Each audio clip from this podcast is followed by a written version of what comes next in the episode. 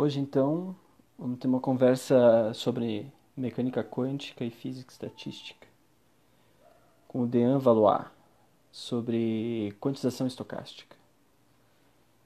Então, vou chamar o Dean aqui.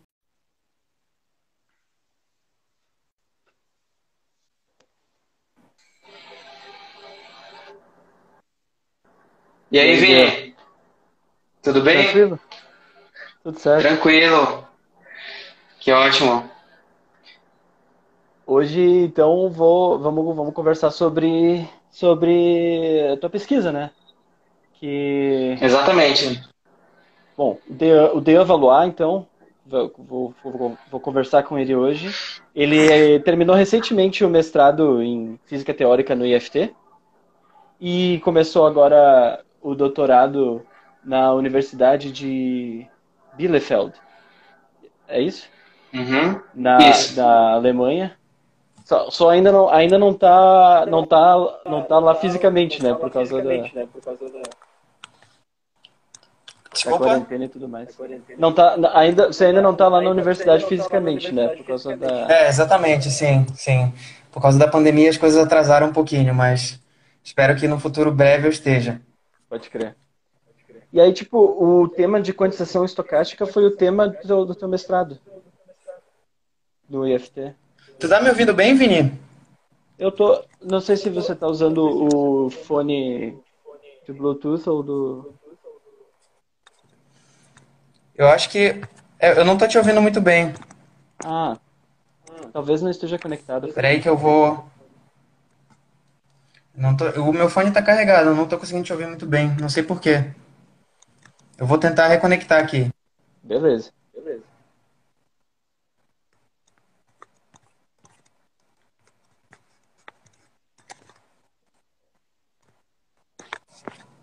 Tá.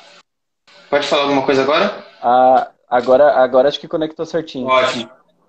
Agora sim, agora sim. Massa. Beleza, a Isa falou que tá ouvindo os dois bem. Obrigado, Isa. Então, vamos voltar. É, Então, do- a- o tema, a- o tema de quantização estocástica foi o tema que tu, que tu, a pesquisa que tu fez no mestrado, né? Isso, exatamente. Foi o tema que eu desenvolvi no mestrado, durante os dois anos de mestrado. E agora você vai, é, você vai, tipo, vai seguir mais ou menos a mesma linha de pesquisa, assim. É, é uma linha parecida, assim, ela se chama QCD na rede. Então, é uma técnica um pouco diferente, mas ela tem, ela tem aplicações muito parecidas com a quantização estocástica. O objetivo, digamos assim, é o mesmo, só que a técnica é um pouco diferente. Pode crer. E tipo, quantização Uhum. estocástica, é, então, então isso que é, que, que é o, que é o, que seria o tema do que a gente poderia conversar, né? Tipo, o que, o que seria a quantização estocástica, né? Ou- Muito bem. Então, é, provavelmente a gente tem muitos, muitos leitores aqui que não são da física, então vou tentar deixar a linguagem bastante acessível. É, mas então, a quantização estocástica tem dois um pouco, talvez, místicos para quem não, não é muito familiar com essa linguagem, mas é, a gente vai tentar entender eles parte a parte. assim. Então, quantização é, é um termo que vem da mecânica quântica, né, que é uma ciência que estuda sistemas de baixa dimensionalidade. Tá? Então, sistemas, por exemplo, de átomos, sistemas muito pequenos, sistemas submicroscópicos, são da quântica. Né? E as leis da mecânica quântica são surpreendentemente diferentes das leis que a gente conhece no mundo macroscópico, né? que é, é o mundo que a gente vive aqui, certo? O mundo das, das bolas de futebol, o mundo dos inclinados. Então, é completamente diferente. Tá? Ah, então, a, mecânica quântica se trata disso, ela se trata de sistemas muito pequenos, tá? E por que, que a gente fala de quantização, certo? Por que, que existe é, quantização se a gente sabe que existe uma coisa chamada mecânica clássica e outra mecânica quântica? É porque, apesar de que elas são completamente diferentes uma da outra, a gente pode tentar encontrar análogos de uma na outra. né? Por exemplo, um movimento muito conhecido em física clássica é, por exemplo, o movimento pendular certo? Se você pega um pêndulo e faz um movimento assim, esse é o chamado movimento harmônico, né? E é um movimento muito estudado em, em mecânica clássica, certo? Agora, a gente pode pensar o seguinte: será que existe algum análogo na mecânica quântica de um movimento pendular? Ou seja, será que existe algum sistema quântico que realiza um movimento pendular dentro das suas leis da mecânica quântica? É, e a resposta é sim. Existem análogos do pêndulo na mecânica quântica. É. Ou também, por exemplo, se a gente pega um planeta orbitando uma estrela, de uma órbita, um movimento circular, um movimento elíptico, será que existe alguma contrapartida desse movimento é, orbitário também na, na, na, mecânica quântica? E a resposta a gente tem, por exemplo, os átomos de hidrogênio. Os átomos de hidrogênio são é, os componentes de, de matéria, materiais orgânicos, de componentes orgânicos, né? Ou seja, o que é um átomo de hidrogênio? É basicamente um próton com um elétron na sua órbita. Muito embora esses dois sistemas se comportem de maneiras completamente diferentes, a gente sabe que existe um, um análogo entre eles, né? Então, quantização é isso. A palavra quantização significa levar um sistema da mecânica clássica para a mecânica quântica, Quando através de alguma de... técnica quando fala de mecânica clássica, é tipo a mecânica das coisas macroscópicas, tipo, tipo que a gente está acostumado. Exatamente, exatamente. Tipo, movimentos de bola de futebol, é, planos inclinados, é, o movimento de um carro, qualquer coisa que é macroscópica é descrita pela, pelas leis da mecânica clássica, né, que foi, foram criadas por Newton e Leibniz no, no século XVII. Né? Então, essas são as leis da mecânica clássica. E aí, aí, beleza, aí tu vai procurar, tipo, quantização então é o processo de procurar análogos, ou de tipo, é, procurar análogos na escala microscópica, então. Exatamente, é. Então a gente conhece muito bem a mecânica clássica e aí a gente busca é, levar algum sistema que a gente conhece na mecânica clássica e buscar a mecânica quântica, como por exemplo o caso da, da órbita e o caso do movimento pendular, certo? Então, isso é quantização. Quantização é levar um sistema clássico num sistema quântico, basicamente. Né? E aí tem a outra palavrinha do termo quantização estocástica, que é o termo estocástico. Né? E o que é uma coisa estocástica? É, uma coisa estocástica é basicamente um processo aleatório, um processo randômico, é, que dependa de coisas não determinísticas. Né? A gente experimenta vários, é, vários eventos estocásticos no nosso dia a dia, muito embora a gente nem se dê conta disso. Né? Mas, por exemplo, o lançamento de um dado é um processo estocástico, certo? Você não sabe a face do dado que vai cair, então você joga várias vezes e você vê a questão de probabilidade de cada face. Né? Então, isso é um processo estocástico. É uma coisa que depende de uma probabilidade e não, não é determinista. Né? Então, é, em termos simples, a quantização estocástica nada mais é do que uma técnica para levar sistemas clássicos em sistemas quânticos usando a ideia de processos estocásticos. Em resumo, é isso. É basicamente essa a ideia. Pode crer. Tipo, processos estocásticos. É, tipo assim, eu posso pensar no processo estocástico que nem a ideia de um processo de tu ficar. Como tu falou, jogar um dado seria um processo estocástico. Tipo assim, se eu jogar várias vezes. É, se eu jogar várias vezes o dado, eu vou criar, eu vou, tipo, obtendo resultados é, que que não são deterministas, eles dependem de uma probabilidade. Tá, pode crer. Então, por, por exemplo, um, um, outro exemplo que, que, que, a gente vê muito em processos estocásticos, quem faz física é, estuda de primeira esse processo, é o movimento browniano. É, o movimento browniano ele foi estudado lá no século XIX por um botânico que ele observou uma gota de pólen né, imersa em água, onde a gota de pólen começava a flutuar e, e se mexer é, aleatoriamente, assim. Então, a, a, o de pólen tinha um movimento completamente aleatório e o botânico que estudou isso não tinha uma ideia do porquê que acontecia.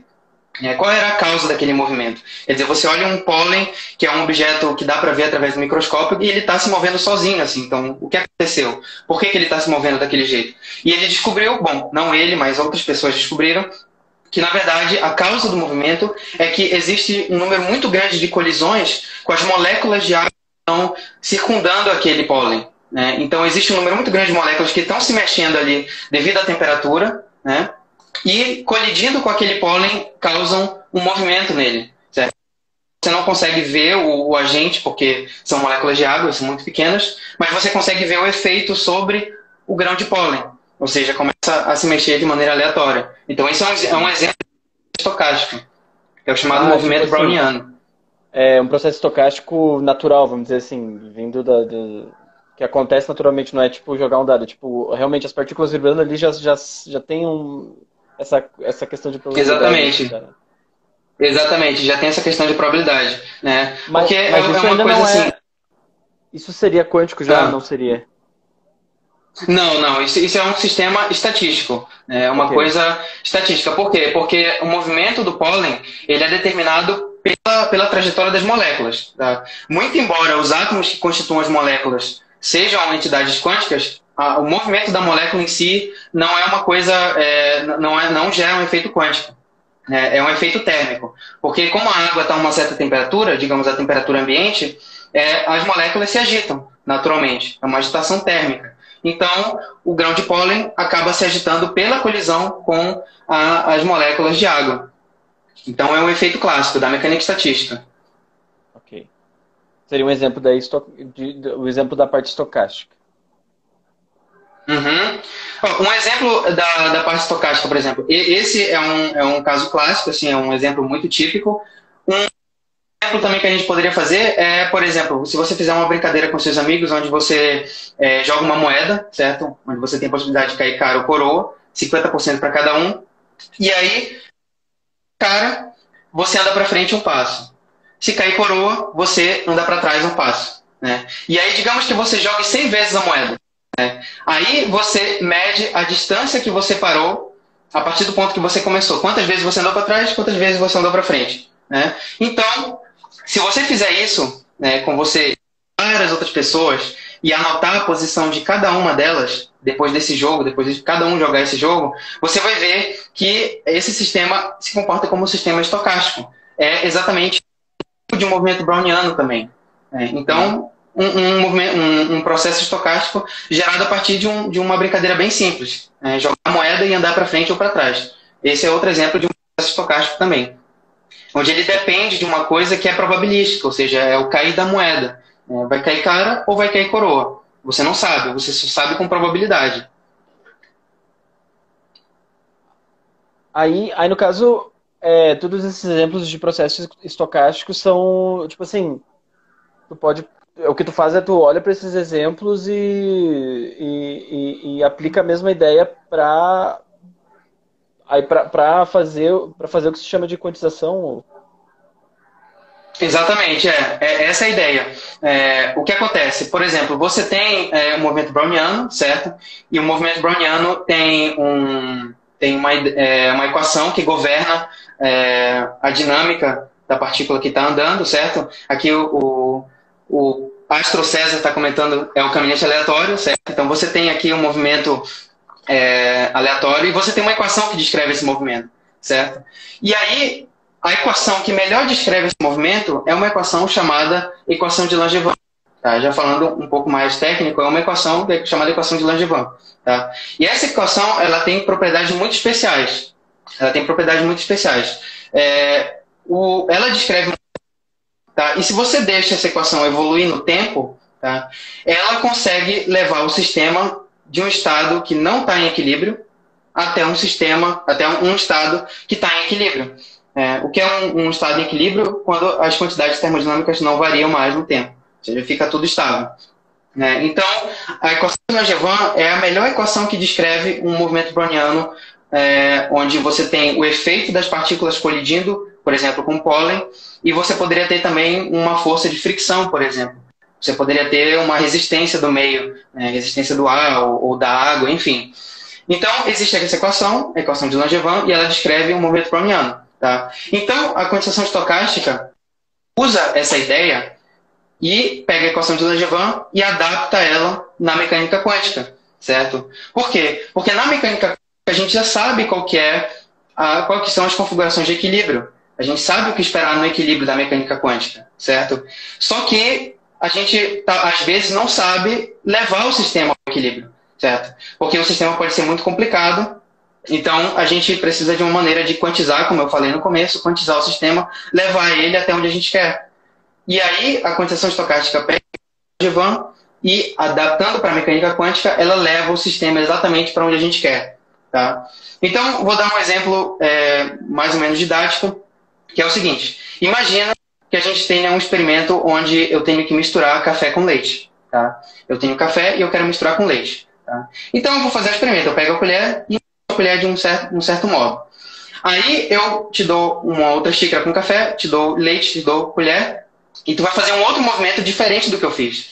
Tu vai fazer um outro movimento com a tua mão que não é o meu. Tá? Aí eu dou esse experimento para outra pessoa e ela vai fazer outro movimento com a mão. Qualquer coisa, uhum. certo? Todos nós sabemos intuitivamente que o final de todos esses experimentos vai ser o mesmo, certo? Vai ser uma mistura homogênea de café com leite, certo? Não existe uma possibilidade, ou, ou melhor, é muito improvável que o sistema vá, por exemplo, formar um, uma configuração onde tenha café, leite embaixo, ou onde tenha café na esquerda e leite na direita, ou forme, sei lá, um yin yang com café e leite. É muito improvável, certo? É, é, essas configurações são muito improváveis. Então, o equilíbrio do sistema, ditado pela mecânica estatística, é o sistema vai para uma configuração tal que vai ter uma, uma mistura de café e leite, certo? Uhum. E a gente conhece isso, a gente conhece isso, certo? Agora eu posso me perguntar como eu poderia chegar nesse, nesse equilíbrio, certo? É exatamente o que a gente tem na mecânica esse equilíbrio. A gente sabe qual, quais, são, é, quais são os estados de equilíbrio. Como é que a gente faz para chegar neles? partindo da mecânica clássica, né, que é a coisa de quantização. Aí entra a equação de Langevin. A equação de Langevin leva os sistemas clássicos nesse estado de equilíbrio quântico. Ou seja, a gente quantiza o sistema.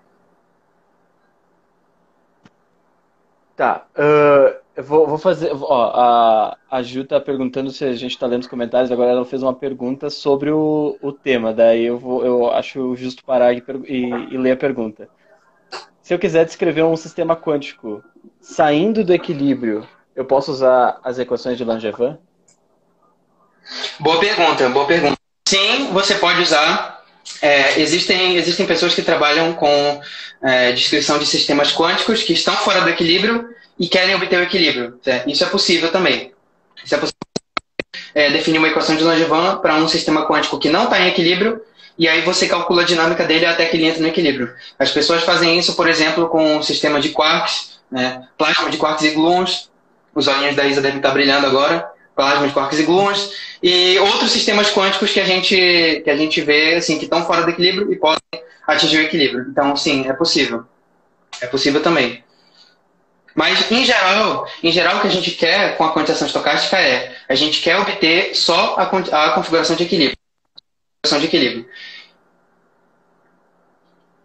Uh, é, o Rafa Veloso perguntou: e para que essa equação é mais usada? Sei, a equação de, de, de Langevin. De Langevin? Então, a equação de Langevin ela surge da mecânica estatística. Né? Então, a origem da, da equação de Langevin é para descrever um movimento browniano. Um movimento browniano onde você tem, por exemplo, uma, uma fricção no meio ali, uma resistência. Né? Então, no caso do grão de pólen, o grão de pólen ele está em movimento aleatório na água, certo? E a equação de Langevin ela descreve como essa partícula se movimenta, dado que existem forças né, das moléculas de água colidindo e dado que o meio tem uma resistência para o movimento da partícula. Então, o uso primário dessa, dessa equação é esse, é na mecânica estatística fora de equilíbrio. Mas aí outras pessoas tiveram a ideia de adaptar também. Aí, tipo, eu tenho uma pergunta. O lance de tu poder usar, então, é, esse, essa equação de Langevin, que descreve processo estocástico, para fazer o processo de quantização, é, é justamente porque tu tem, essa, é, tu tem na mecânica quântica a ideia, na própria mecânica quântica tu tem uma ideia de probabilidade, né? Exatamente, exatamente, sim. É, é por isso que eu posso fazer isso. Ou... Sim, exatamente por isso. Isso, isso é uma questão importante porque é, na mecânica quântica, a gente sabe que, por exemplo, se a gente tem uh, um sistema ação, é, aí falando um pouquinho, um termo um pouquinho mais técnico, ação é, é S, certo? A gente sabe que o sistema obedece probabilidade de Boltzmann. É, ou seja, uma exponencial de menos S, né, certo? É, é a ação é, tipo ou exponencial define... de IS. Tipo, a ação é um negócio que define a dinâmica. A ação, a ação é Exatamente. A ação é um objeto que contém toda a informação da dinâmica do sistema. Então, a partir da ação, é, eu consigo tirar toda a dinâmica do sistema. É como se fosse é, a minha impressão digital, é a impressão digital do sistema. Certo? A gente consegue, a partir dela, tirar toda a informação da dinâmica. Tá? Então, dado que um sistema quântico tem essa ação, eu sei que ele tem que obedecer a probabilidade de Boltzmann. E, dado que ele, que ele tem essa, essa característica, é, se eu olho para a equação de Langevin, as probabilidades da equação de Langevin também se distribuem como se fossem equações de Boltzmann, como se fossem probabilidade de Boltzmann. Ou seja, tanto na mecânica quântica quanto a equação de Langevin, elas têm a mesma distribuição de probabilidades, certo? Isso não é coincidência. Isso não é coincidência. Isso pode ser provado via uma outra equação chamada equação de Fokker-Planck, certo? Que é a equação você usa para mostrar que a, equação de Langevin tem, tem pesos de Boltzmann associados à, à, à sua dinâmica, certo? Então é por isso. Né? Você poderia perguntar, bom, por que então que a computação estocástica funciona? É por isso, porque a mecânica quântica obedece pesos de Boltzmann, é, sua probabilidade tem peso de Boltzmann, e a, a equação de Langevin também. Então, é natural que você consiga chegar de um ao outro é, com base nesse argumento de probabilidade. Pode crer. Tipo, na verdade, então, eu não, eu não sei exatamente se eu entendo o que, que quer dizer os, os uh, ter, é, tipo assim, os dois, uh, tanto, sei lá, mecânica quântica quanto seria a equação de Langevin, é, ter, ter a distribuição Sim. Boltzmann. É, porque, tipo assim, a mecânica quântica ela é probabilística, mas ela, ela tem algo. De, eu não sei se tem algo diferente na probabilidade dela, né? No caso, tu tem as. A, Sim, aham. Uh -huh. Tem a questão de tipo. É, mas, mas é que eu, eu, falo, eu falo no seguinte sentido, porque pensa, pensa por exemplo, no experimento de dupla fenda, né, que é um experimento muito famoso para entender a mecânica quântica, né? Onde você liga um, um disparador de, de elétrons e você tem é, duas fendas e na mecânica quântica acontece uma coisa bizarra que é quando a gente liga esse, esse disparador de elétrons, a gente não sabe por qual fenda o elétron passou. Certo? A gente não sabe se ele passou pela fenda 1 ou pela fenda 2. Certo? Na verdade, a gente descreve a mecânica quântica como sendo um, uma superposição, a gente tem, tem uma superposição de probabilidades para ele passar da fenda 1 e da fenda 2. E o sistema está numa superposição de. Certo? Agora, é, você pode pensar também, imagina que você tem uma, uma, uma, um anteparo onde não tem só duas fendas, mas tem muitas fendas, tem várias fendas, tá? E aí, ou seja, se você vai descrever esse sistema, você vai ter uma superposição onde a trajetória do elétron por cada fenda tem que ser contabilizada. Cada uma delas tem um peso, certo? E uhum. se vocês lembram de, é, se, se, tu lembra de integral de caminho, tu, vai, tu lembra que a gente soma sobre é, cada uma das trajetórias possíveis, pesando pelo peso de Boltzmann, certo? Ou seja, só a, apesar de que o elétron faz todas as possibilidades, ele pode fazer todos esses caminhos, o peso de Boltzmann vai determinar quais são os mais prováveis ou não. Então, nesse sentido, o sistema obedece esse sistema de probabilidades também, assim como na equação de Langevin.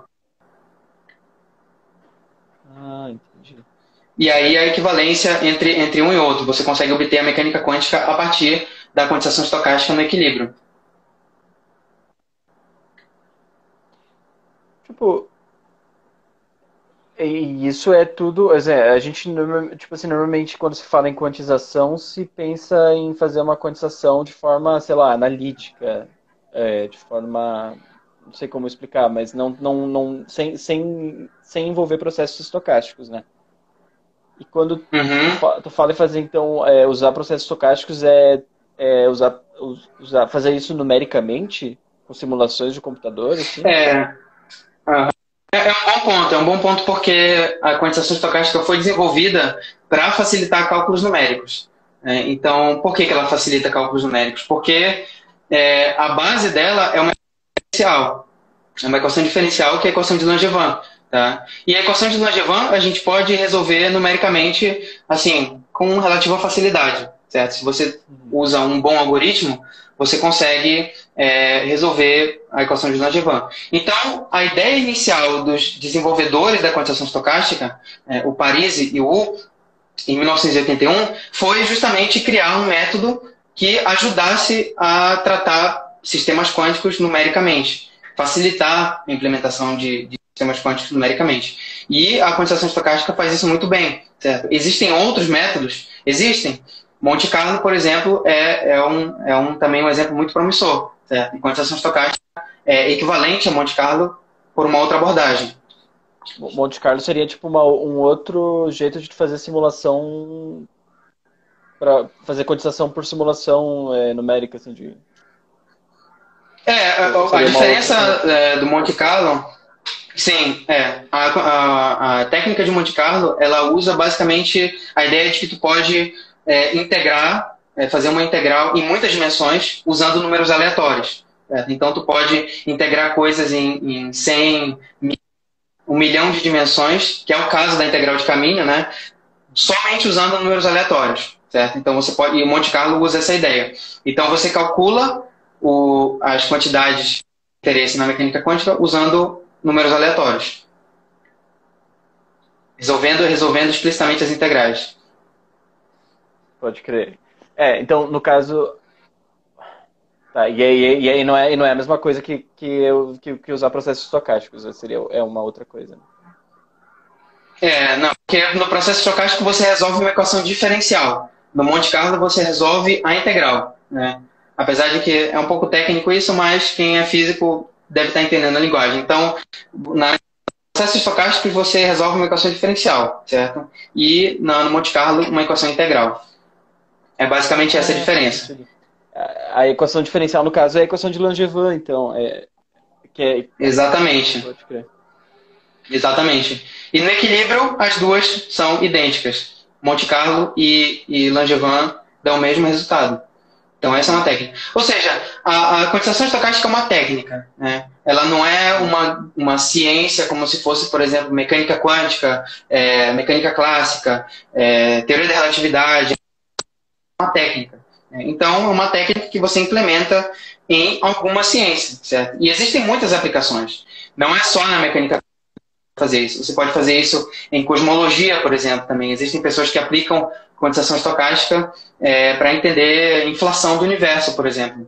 Mas aí, no caso, mas aí, no caso, a inflação do universo não é, não é quântico, né? Ou não, não, tem alguma noção que tu... Eu não sei se, se é um assunto que tu, tu sabe em detalhes, mas, tipo, porque, não, é porque assim, é porque não, não, é, não é que seja quântico, mas você usa a ideia de processos estocásticos para descrever o campo do inflaton, que seria a partícula que expande o universo, certo? Então você tem a expansão do universo, aí você tem um campo que é, dá a dinâmica da inflação, certo? Então a, você dá a dinâmica dessa inflação baseada na equação de Langevin. Você usa. Então você pode aplicar quantização estocástica também em expansão do universo, certo? É um exemplo. Uhum. Você pode aplicar em mecânica estatística, você pode aplicar em mecânica quântica, em relatividade também. Existem pessoas que aplicam isso para a teoria da relatividade é, geral, por exemplo, campos semiclássicos, várias coisas. Tem várias aplicações. Então é uma técnica, é o que ela é. A, a Isa perguntou uh, se existe, se tem alguma diferença do, de custo computacional entre a quantização estocástica e o Monte Carlo.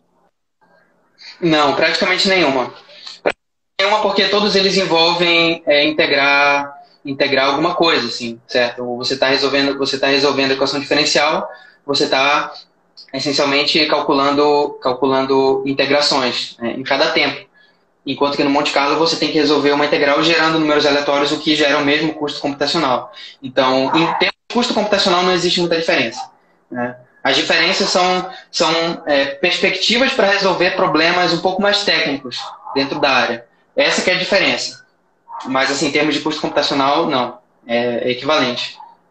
Tipo assim, tu, tu, obtém, tu obtém um resultado um pouco, um pouco diferente, tipo assim, tu obtém algum resultado a mais é, com quantização estocástica, tipo assim, alguma, alguma, alguma coisa no resultado é diferente. Uh, então, no resultado não, no resultado não, porque, porque as duas técnicas são equivalentes. Elas foram desenvolvidas para serem equivalentes. Porque você precisa disso, você precisa dessa equivalência, certo?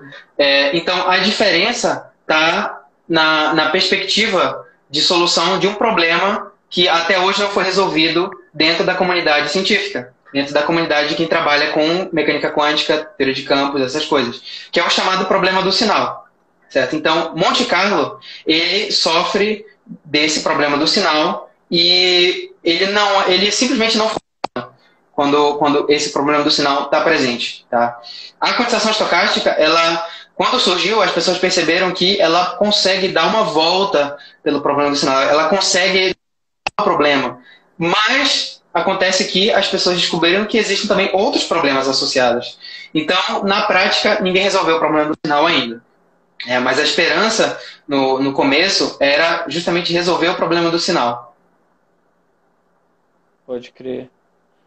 É, e, e, aí, tipo. Então, beleza. Uh, você. Então, a ideia. Ah, por que eu vou fazer cotação estocástica? Ah, tem esse problema do sinal, que seria, então, tipo, alguns, alguns problemas eu não poderia resolver com Monte Carlo, eu, eu tenho a chance de resolver com, com estocástica. Exatamente. Exatamente. Exatamente. É, porque, basicamente, o Monte Carlo, ele tem um requerimento quando você vai resolver algum problema. Ele requer, é, de novo, é, falando numa linguagem um pouco mais técnica, ele requer que a sua distribuição de probabilidades seja o que a gente chama de positivo semi-definida. Né? O que basicamente significa que ela ou zero. É basicamente isso. Ela pode ser um número real positivo ou pode ser zero. Tá? É, que também está nos reais. Então, essa, esse é o requerimento do, da, da, do Monte Carlo, certo? Só que, o que acontece? Quando o problema do sinal está presente, em alguns sistemas, que eu posso comentar daqui a pouco, em alguns sistemas existe o problema do sinal, e aí a, a distribuição de probabilidade não é mais positivo semi-definida certo? Então você você não consegue mais usar Monte Carlo.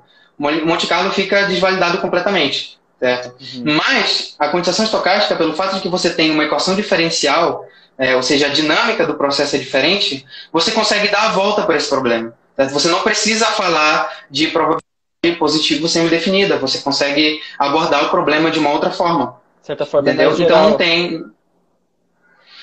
Nesse sentido, sim. Nesse sentido, sim. É. Nesse sentido é mais geral, porque não precisa. É, a gente pode aplicar para problemas com distribuição de probabilidade positivo semi-definida ou não. Né? Nesse sentido é mais geral. Mas os resultados são equivalentes. Sim, sim. Mesma coisa. Então é um pouco complicado, é um tema meio obscuro, assim, é difícil explicar sem, sem equações, mas, é, mas é um tema bastante interessante porque é, tem essas promessas de de resolver alguns problemas que a atividade científica ainda, ainda tem, como, por exemplo, né, que é um aí, problema que...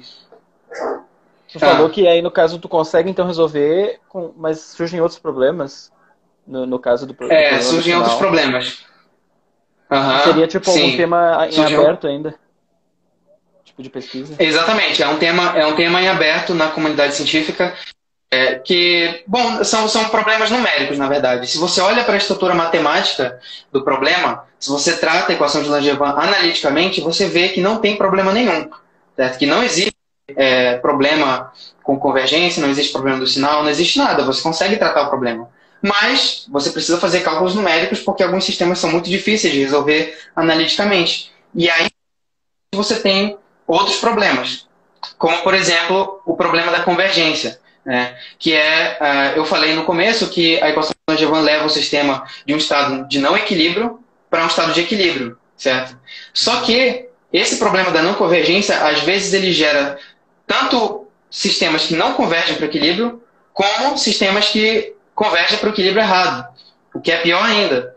Tá? Então, é, existem várias soluções, ou seja, você tem a solução que não converge, você tem a solução correta, e as soluções não corretas misturadas. Certo? Então, como você distingue qual que é certo e qual que não é certo? Uh, esse é um problema também muito grave quando você usa a quantização estocástica. Né? E aí também ninguém sabe resolver esse problema. Não sei se dá um Nobel, acho que não, mas quem resolver com certeza vai, vai ter seu nome gravado na comunidade científica para sempre. Pode crer. Esse é o mérito. Uh, mas assim, tá. Então, uma, uma coisa também que eu fiquei pensando, tu falou assim, por exemplo, ah, eu, eu, eu tu usa processos estocásticos para tu calcular como fica um sistema em equilíbrio, né?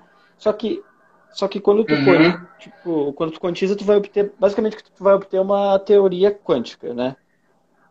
Hum, não sei se você Exato. Assim. Partindo do clássico, obtém o quântico. Uhum. Mas não necessariamente é uma teoria é, como é que eu vou dizer? Não é uma teoria quântica estatística, né? Para eu poder falar em equilíbrio ou não. Não. Não, não, não, não, é que a, não é que a mecânica quântica. É que, é que che chega num, vamos dizer assim, converge para um, um resultado específico. Exato, exato. Não é que, que a mecânica quântica que a gente vai obter seja diferente daquela que a gente obtém por outros métodos. Na verdade, é quântica. Como eu falei, o exemplo do pêndulo lá no começo, é, a gente pode obter o análogo quântico do pêndulo é, usando quantização estocástica. A gente pode obter, por exemplo, o análogo da órbita clássico na mecânica quântica usando quantização estocástica. Então, a mecânica quântica que a gente obtém lá é a mesma.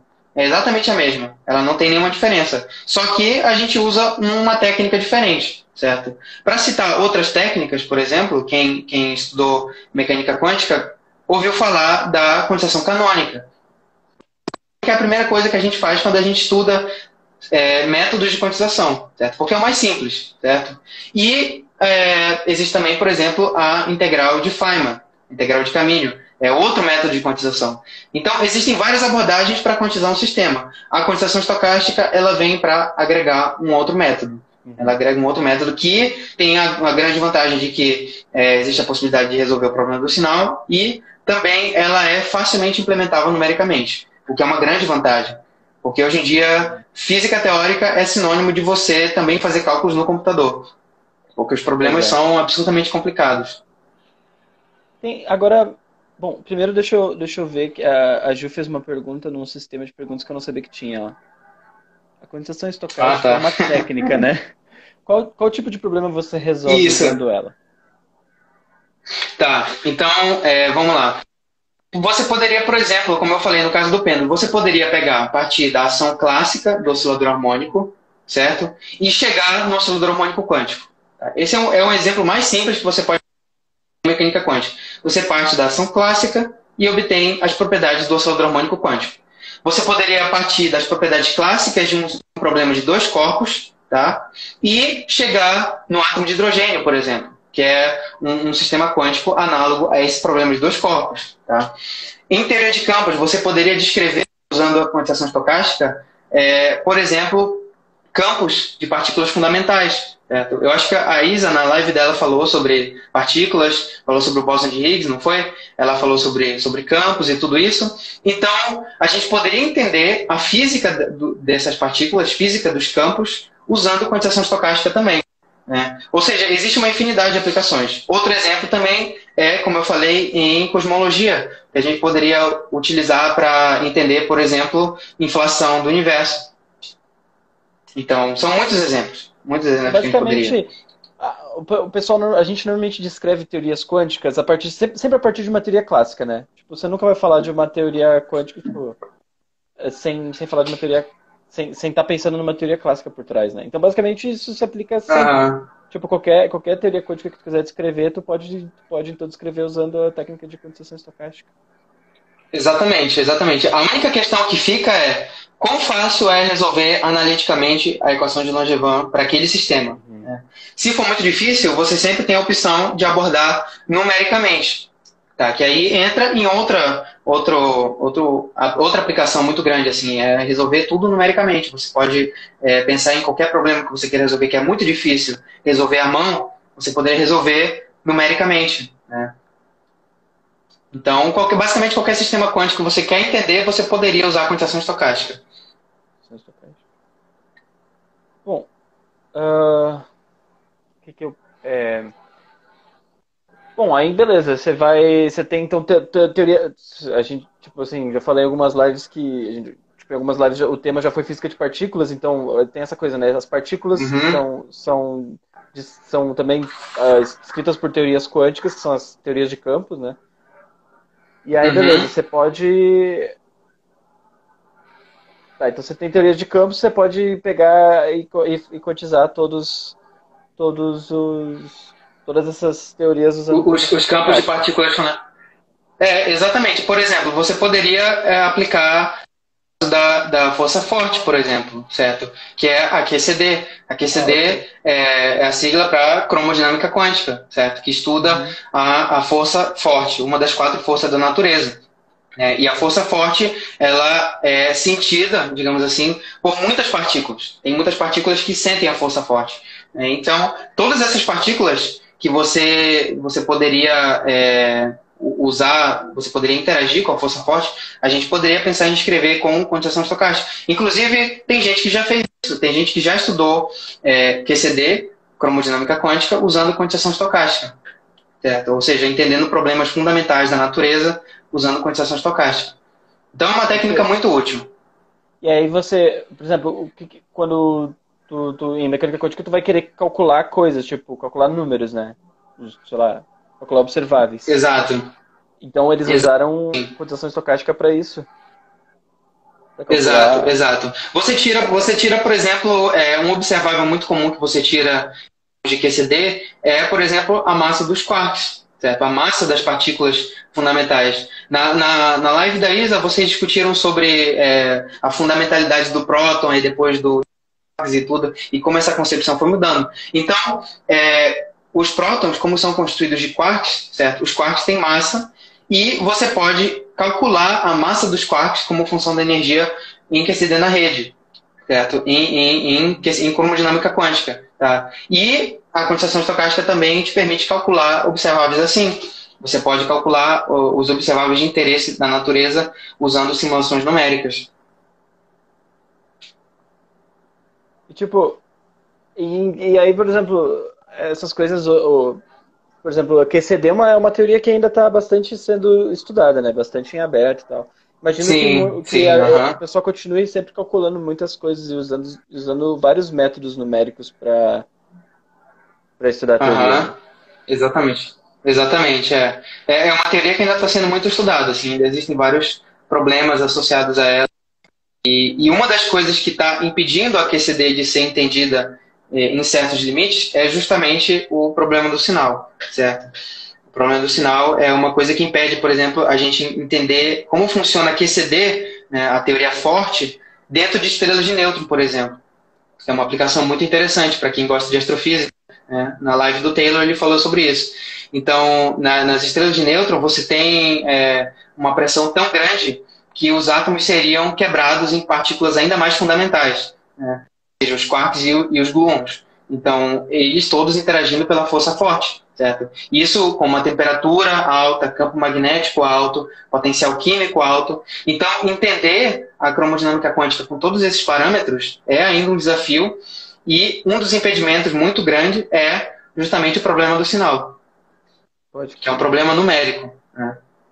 Não sabia disso. Tem, tem, um outro problema que eu acho que é, que é bem. Tipo, todo mundo fala que é o problema do confinamento, né?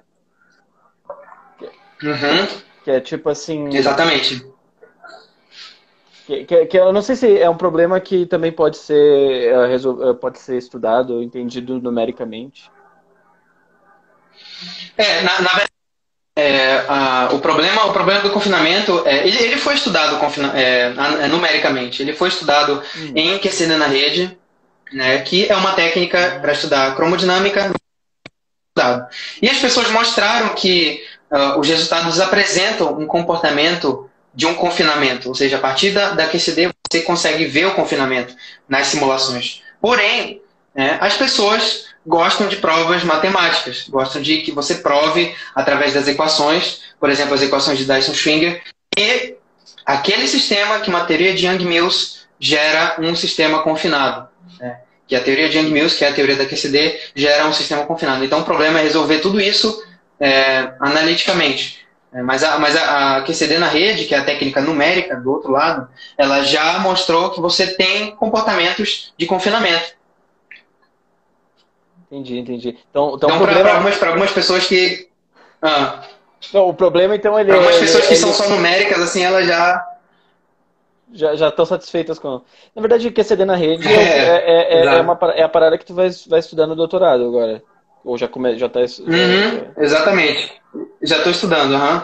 exatamente, Sim, então, é o tema que eu vou estudar. É outra, é outro, outro approach numérico. Não, não é um approach para quantização, imagino, ou é também? Não, é, é, é, também, só que a QCD na rede é um tema abrangente, assim. Ela, é, ela significa basicamente que a QCD ela está sendo formulada não num espaço contínuo, né, como o espaço que a gente vive, mas numa rede, que é um espaço é, discretizado. É basicamente isso.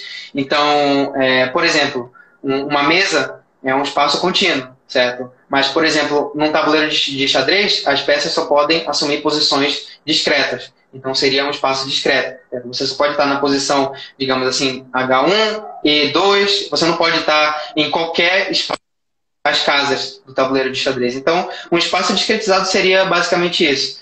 É, então, a QCD na rede é uma técnica que estuda a força forte, a teoria da força forte, num espaço discretizado. É basicamente essa ideia do, do tema. Pode crer. Ah, então, é... aí tu, tu pode fazer contas e, e, depois assumir que, que essas contas valem tipo, num limite onde, onde esse espaço, essa, essa, essa rede se aproxima de um, de um espaço contínuo. É, exatamente. Essa, essa, é, essa é toda a questão, assim, que tu falou, é o ponto central. A gente faz os cálculos numa rede, que é um espaço discretizado, mas a rede pode ter vários tamanhos. Você poderia pensar, por exemplo, num tabuleiro de xadrez 2x2, que é aquele que o Chaves desenha lá no. Não, é, é, lá no desenho do Chaves ele mostra um tabuleiro de xadrez 2x2, certo? Você poderia pensar num 3x3, por exemplo, num 4x4, 5x5 e, e aumentando o tamanho do tabuleiro, certo? E você só vai recuperar a sua teoria como a gente observa ela na natureza quando a gente fizer o limite de um tabuleiro muito grande. Certo? Então a gente precisa fazer esse é, chamado limite. Né? Então isso é essencial. A gente faz tudo numericamente e depois faz o limite do contínuo. Pode crer. Mas aí a gente já tá entrando. Tipo, agora eu já comecei a perguntar de outras coisas, né? Tipo. É, não, tudo bem, não é, a gente tá... Isso não é. Isso não é cotização estocástica, seria um outro, outro método numérico para tu estudar é, te, teorias quânticas. Na, na, na, verdade, na verdade, não. Curiosamente, a gente faz isso também em, em quantização estocástica, porque você pode pegar a quantização estocástica e trabalhar com ela na rede também. Você pode descrever a equação de Langevin discretizada. E aí você precisa fazer o limite do contínuo. Isso é uma coisa obrigatória, se você quer obter quantidades observáveis, né? Então, se a gente vai comparar com os experimentos, por exemplo, aqueles de grandes de partículas, os resultados que as pessoas vão obter no experimento vão ser os resultados reais, que a gente observa no mundo real. Certo? Uhum. O, o cálculo de você precisa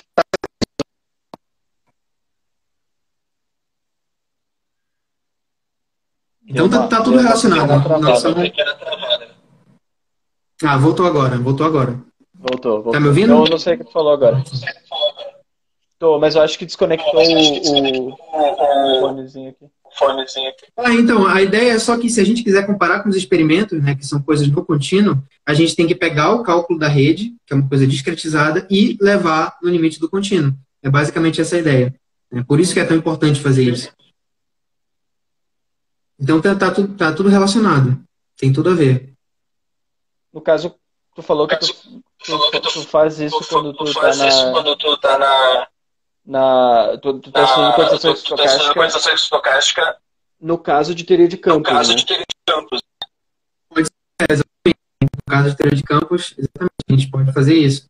Ou mecânica quântica, ou, ou qualquer coisa que a gente queira obter resultados no contínuo. A gente precisa fazer esse processo.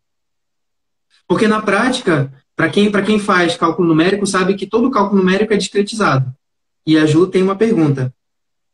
Constelação estocástica é uma. Te... Não, essa ela já fez. Ah, Não. essa já foi. Já foi. É, acho, okay. que, é, acho que é, apareceu agora só. Apareceu agora só.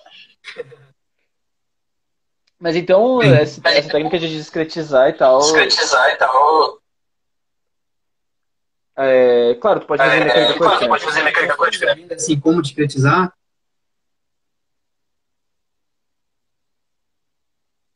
No, no, acho que. Deu uma travada? É. Uh, não sei se está se tá conectado, se tá, ainda, se tá conectado ainda o teu. Ah, tá conectado, eu tô te ouvindo. Tá, beleza. É porque eu tô me ouvindo também. É porque eu tô me ouvindo também, só por isso eu fiquei confuso. Não, ok. Tá, eu, eu acho que tá, tá conectado. Tá me ouvindo? Uhum. Mas enfim, né? Tipo, estamos chegando mais pro fim, assim, ó, a gente fim, assim, ó, a gente 50 tem minutos agora 50 de minutos agora de live. 50 minutos? Então tá na hora de acabar para não encher o saco de, de todo mundo aí. Não, não, vamos, vamos pensar assim, tipo, o que que. Talvez o que que tu talvez ainda queira falar sobre. Sobre. Sobre. sobre ocultação estocástica, estocástica ou, esses métodos ou, numéricos. Esses métodos numéricos. Coisas que eu poderia falar?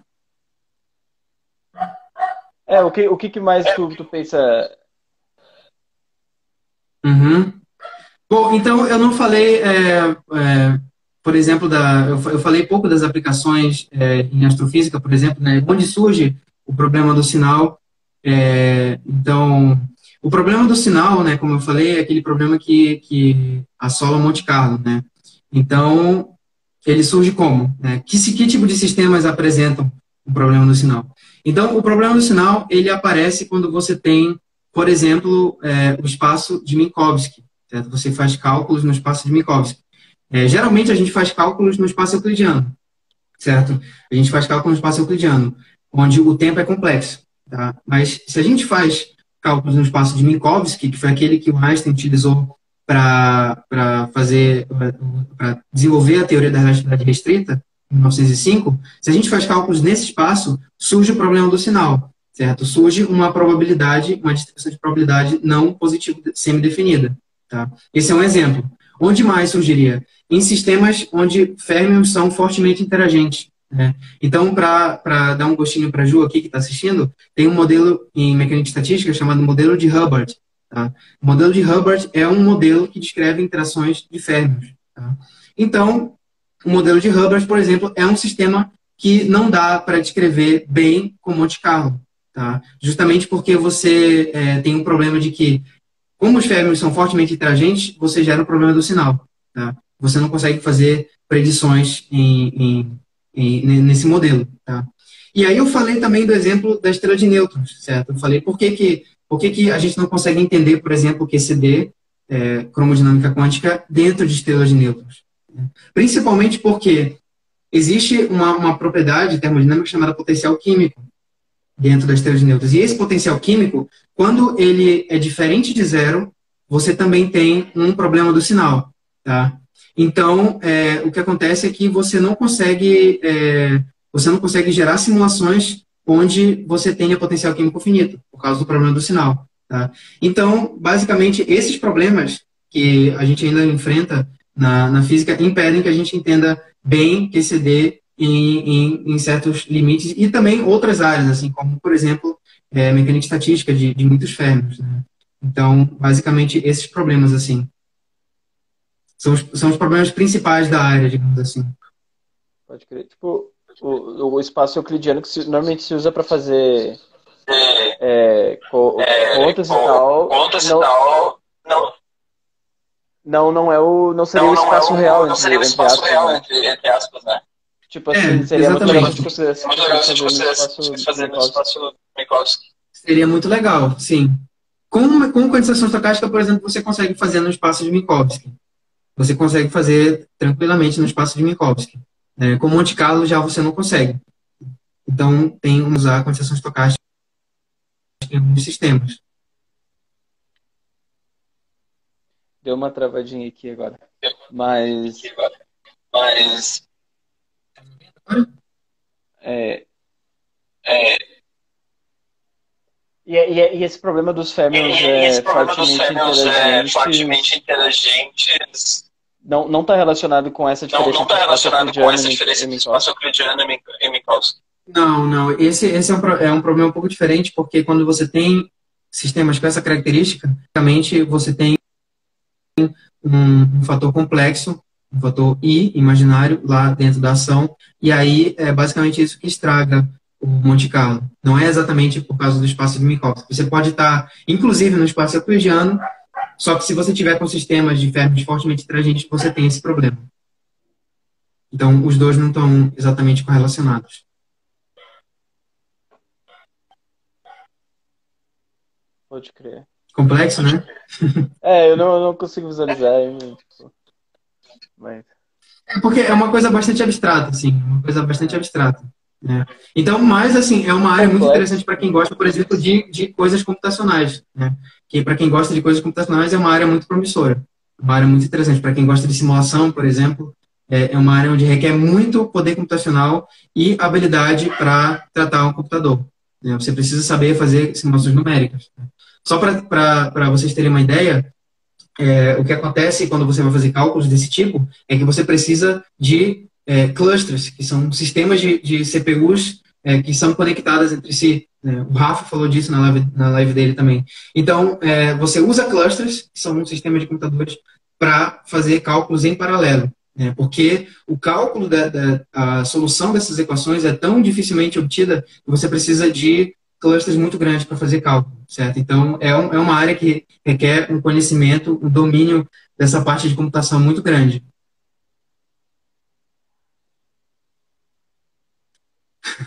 Marcelo perguntando por nas brancas. Essa é outra live, Marcelo. Errou de live.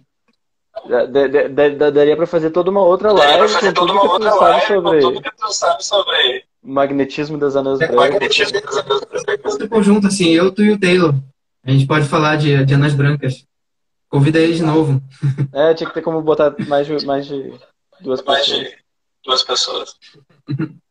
Mas é, né? Tipo, computa é, computação e, e, e, cálculos numéricos e, é. E cálculos numéricos é. É uma ferramenta que é, é tão importante quanto a matemática, analítica, a matemática né? analítica hoje em dia, né? Sim, exatamente. O poder computacional hoje desempenha um papel muito, muito grande. Muito grande. Porque, basicamente, os sistemas são tão complicados que a gente não consegue resolver analiticamente. O caso do confinamento é um. O caso do confinamento é um problema absurdamente difícil. Analiticamente falando, né? Sim, sim. Só deixei aqui o, a, deixei aqui o, a pergunta do, do, do pessoal. Um tempo infinito, basicamente. É praticamente infinito, tende ao infinito. Bom, Respondendo então... a pergunta do Léo. é, quanto, quanto tempo falta para o Léo ganhar o Nobel, né? Para o ganhar o Nobel, né? Quase infinito. Mas então, você tem alguma, mais alguma coisa que tu, que tu gostaria de, gostaria de tipo, adicionar, tipo, sobre esse assunto? adicionar sobre esse assunto? Fica à vontade, porque... porque... Fica à vontade, porque... porque... Quanto tempo a gente tem ainda? A gente tem três minutos agora. Três minutos tá agora, acho que tá bom. Na, na verdade, eu, eu vou usar os três minutos para te agradecer muito por ter me oferecido esse convite. Eu fiquei muito feliz de ter, de ter recebido o convite para participar da tua live. E eu vou falar agora é, ao vivo o que eu te falei antes. Eu acho que esse projeto é uma coisa muito boa, é uma ideia muito boa de fazer essas lives para divulgação científica. É, apesar de que às vezes a gente fala uma linguagem muito técnica aqui, mas quem, quem é da física pode apreciar um pouco, né? Então, acho um projeto muito legal. Queria te parabenizar por isso. E espero, quem sabe, no futuro participar de outras lives contigo e com outras pessoas também. Muito obrigado, Vini. Pô, obrigado, Dê. Eu que te agradeço por, é, por essa, é, essa live incrível é, didática. Live incrível didática. E... Eu espero, né? Eu não sei. Muito foda. É sempre bom falar, falar de física, assim, com o pessoal. Com, com... Pandemia, né? A gente tá sem ninguém para falar. Sim. E, boa, e olha, boa, e sorte, agora, olha, no doutorado, agora no doutorado em, na, na Alemanha, na, em Bielefeld. Em Bielefeld. Obrigado. Muito obrigado, Vini. Espero que dê tudo certo. Arrasa lá e representa, representa é, é, o Brasil, o Pará, o URGS e o IFT. Exatamente. Exatamente. Minhas duas instituições do coração.